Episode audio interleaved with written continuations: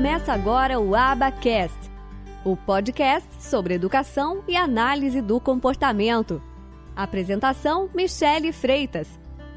Um oferecimento do Instituto de Educação e Análise do Comportamento.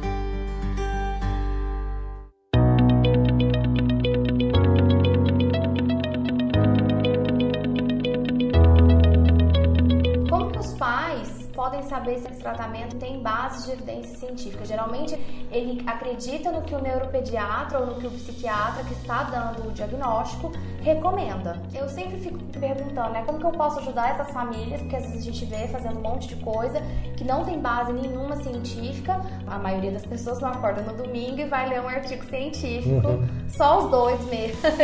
Claro. é, a gente que está nesse meio mais acadêmico, a gente faz isso e lê com uma certa fluência mas geralmente um pai não vai fazer isso.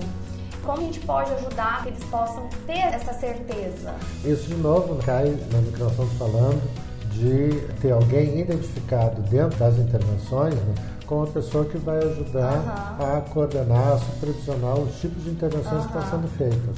Isso é uma coisa muito difícil, porque com a facilidade que nós temos hoje de acessar a internet, a quantidade de informação que nós temos é enorme. É. Então, os pais Separar recebem. Conseguir separar coisas de real qualidade, de fundamento científico de não, é muito difícil. Até porque eh, algumas intervenções que não têm qualidade científica estão ficando sofisticadas em termos da sua capacidade de marketing. Hum. Ah, então, é Até real... parece que tem. Até né? parece que tem, exatamente. Mas isso, de novo, cai na responsabilidade das pessoas que estão responsáveis pelo cuidado daquela criança, do ponto de vista de profissionais de saúde e de tentar a melhor informação.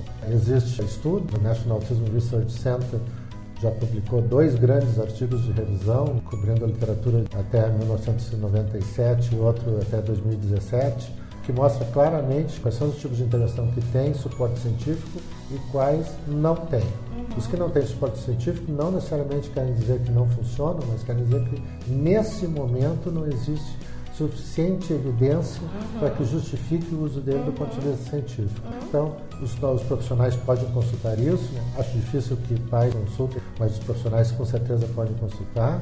E os pais podem se valer de sites de informação que sejam sites de informação segura. Por exemplo, nos Estados Unidos, o Autism Speaks, né, que é o grande grupo não governamental, né, eles têm uma quantidade de informação muito boa. De né, recursos. Né, de recursos que são baseados em informação científica. Uhum. Bacana.